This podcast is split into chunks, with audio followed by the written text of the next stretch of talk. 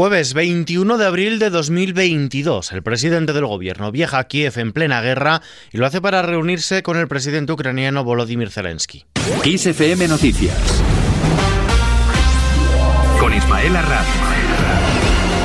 Como decimos, Sánchez está en Ucrania. El presidente del gobierno se ha mostrado conmovido tras haber podido constatar de primera mano las atrocidades cometidas por Rusia en la localidad de Borodianka, próxima a Kiev. El jefe del Ejecutivo se ha reunido precisamente en la capital ucraniana con el presidente local, Volodymyr Zelensky. Lo ha hecho también junto a la primera ministra danesa, Mette Frederiksen, y después de que ambos líderes se hayan trasladado a la zona en plena guerra. Desde allí, Sánchez anuncia el mayor envío de armamento español para ayudar a Ucrania duplica el recibido hasta el momento por Kiev, así como la asistencia de equipos de expertos y forenses para investigar y enjuiciar a los responsables de crímenes de guerra. El jefe del Ejecutivo ha trasladado a Zelensky el apoyo incondicional a Ucrania también para que este país pase a formar parte de la Unión Europea. Pedro Sánchez.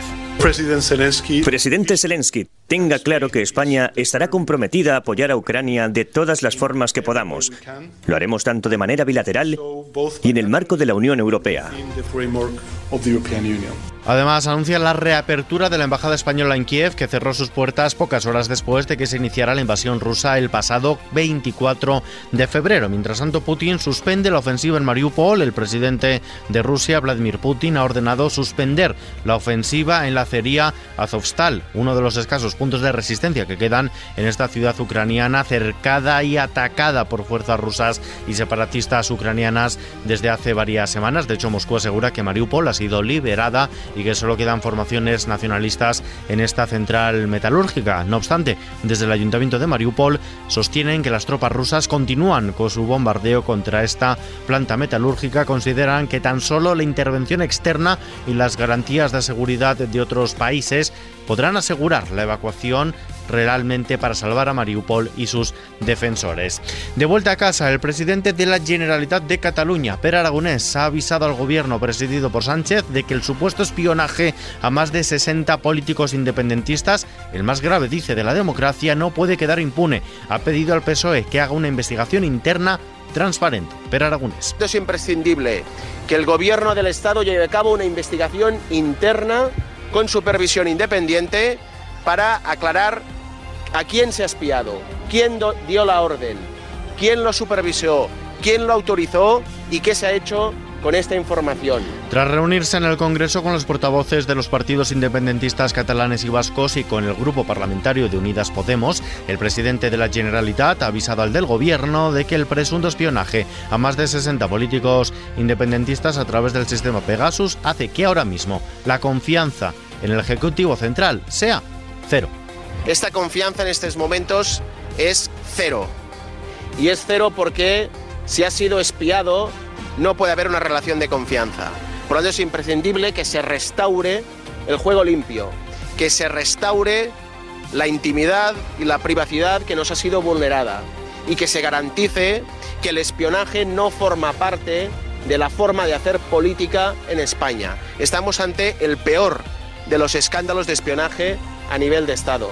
En Valladolid, el nuevo gobierno de coalición del Partido Popular y Vox en Castilla y León se ha estrenado con la aprobación de un plan anticrisis dotado de 470 millones de euros, a la vez que piden al gobierno central que adopte medidas que sirvan para sumar otros 335 millones a este paquete que genera más derechos económicos y sociales para todas las personas. Palabras del presidente de Castilla y León, Alfonso Fernández Mañuel.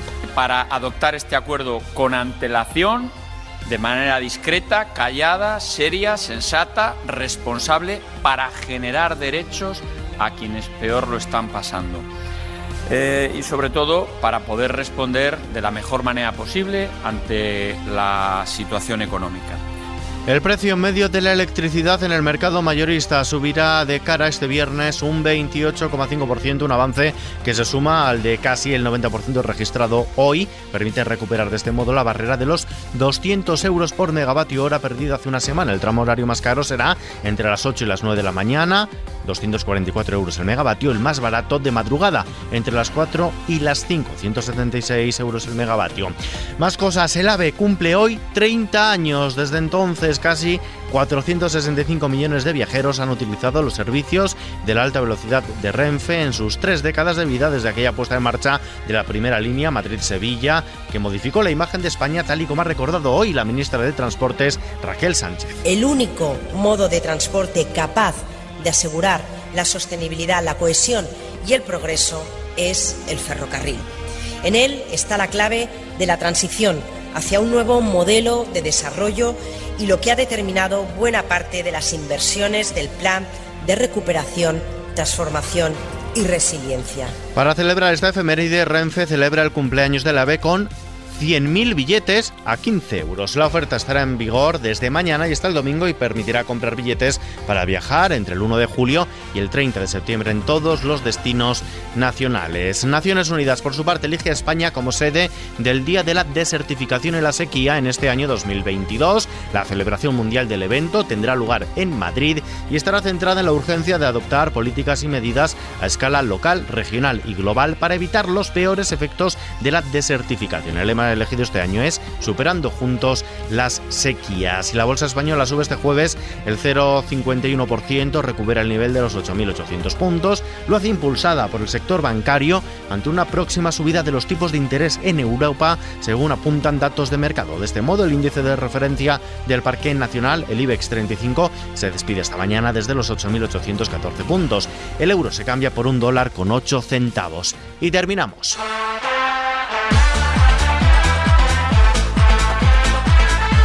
Tambores de las escuelas de samba del grupo especial, cuyos desfiles son considerados el mayor espectáculo del mundo al aire libre, volverán a retumbar. Lo entre la noche del viernes y la madrugada del domingo en el Carnaval de Río de Janeiro, tras dos años de silencio por la pandemia de la COVID. Unos 4.000 músicos y bailarines lujosamente disfrazados y exhibiendo grandiosas carrozas alegóricas tendrán un mínimo de 80 minutos para atravesar los 700 metros del Sambódromo y mostrar que la ciudad más emblemática de Brasil dejó atrás la pandemia.